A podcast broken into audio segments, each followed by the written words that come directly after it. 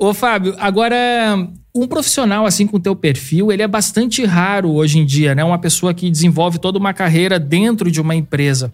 E eu acho interessante a gente trazer o teu caso aqui no Café com a DM, porque também existe o oposto disso, né? Hoje em dia é muito comum a gente ter no mercado profissionais que pulam de empresa em empresa. Muitas vezes até passam menos de um ano em uma empresa e já assumem né, o desafio em outra empresa e assim vai. E eles vão pulando de empresa em empresa.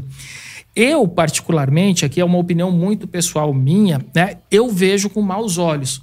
Aí, quando a gente vai para as redes sociais, para os especialistas, né, tem outras pessoas que têm outra visão sobre isso. Eu vejo com maus olhos no sentido de que eu não queria um profissional desse na minha empresa. Já tive. A minha intuição sempre diz: não, esse cara, ele vai passar um tempo aqui, ele não vai se envolver com o trabalho, e vai pular para a próxima oportunidade, porque é o perfil dele, o perfil dele é esse, né? E o que acontece, né, todas as vezes que a gente teve assim, alguma experiência com alguém desse perfil, a intuição foi confirmada ali com base na prática realmente.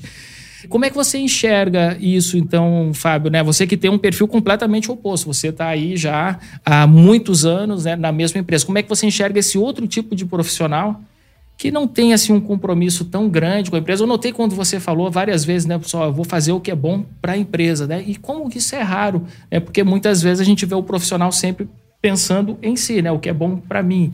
Né? Então vou para essa empresa porque vai me oferecer algo a mais e assim vai, né? E assim ele vai pulando, né, de galho em galho. E como é que você enxerga também esse tipo de profissional que é muito comum hoje em dia, né?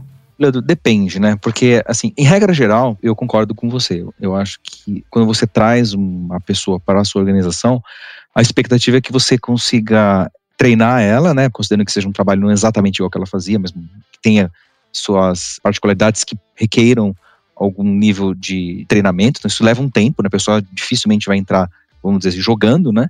Então, tem um investimento que a empresa faz de tempo e de recursos, né?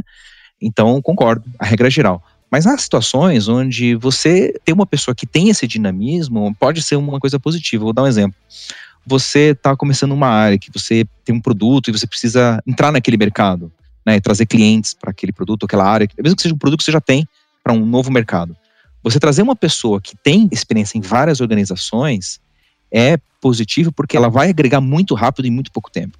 Então, mesmo que essa pessoa não fique tanto tempo, a intensidade que ela conseguir entregar naquele momento já vai ser um legado daquele profissional. Então, assim, não é, eu diria, totalmente assim desprezado ter um profissional que tem esse tipo de perfil, porque há necessidade, sim, de você ter pessoas, né, que têm muitas experiências, ao mesmo tempo que se você pega uma pessoa que está muito tempo na mesma trabalho, você sempre corre o risco, por exemplo, se eu for trabalhar numa outra empresa agora, tirando minha experiência que eu tive dois anos trabalhando em consultoria locado em clientes e outras empresas, essencialmente eu conheço da vida é, é do bom, porque é a referência que eu tenho. E assim, então, acho que tem necessidades para os dois casos.